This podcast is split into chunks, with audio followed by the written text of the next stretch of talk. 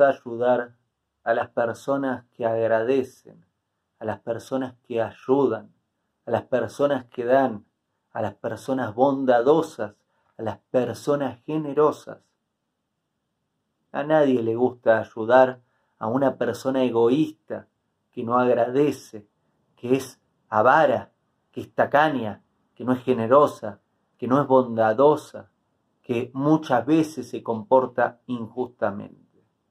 Ahora bien, el ejercicio de hacer el acto de bondad no tendría que depender del receptor. Quiere decir, a la hora de hacer el acto de bondad, dale a quien se lo merece y dale también a quien no se lo merece. Y ahí está el gran ejercicio de tener la frialdad de poder decir, no se lo merece, pero le voy a dar igual.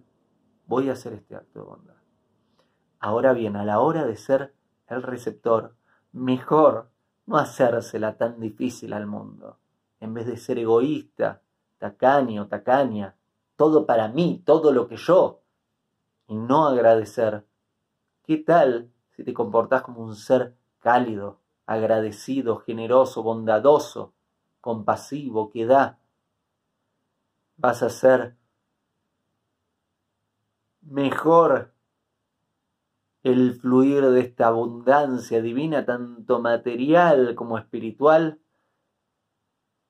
y el mundo va a disfrutar más, darte, ayudarte y acompañarte en tu camino.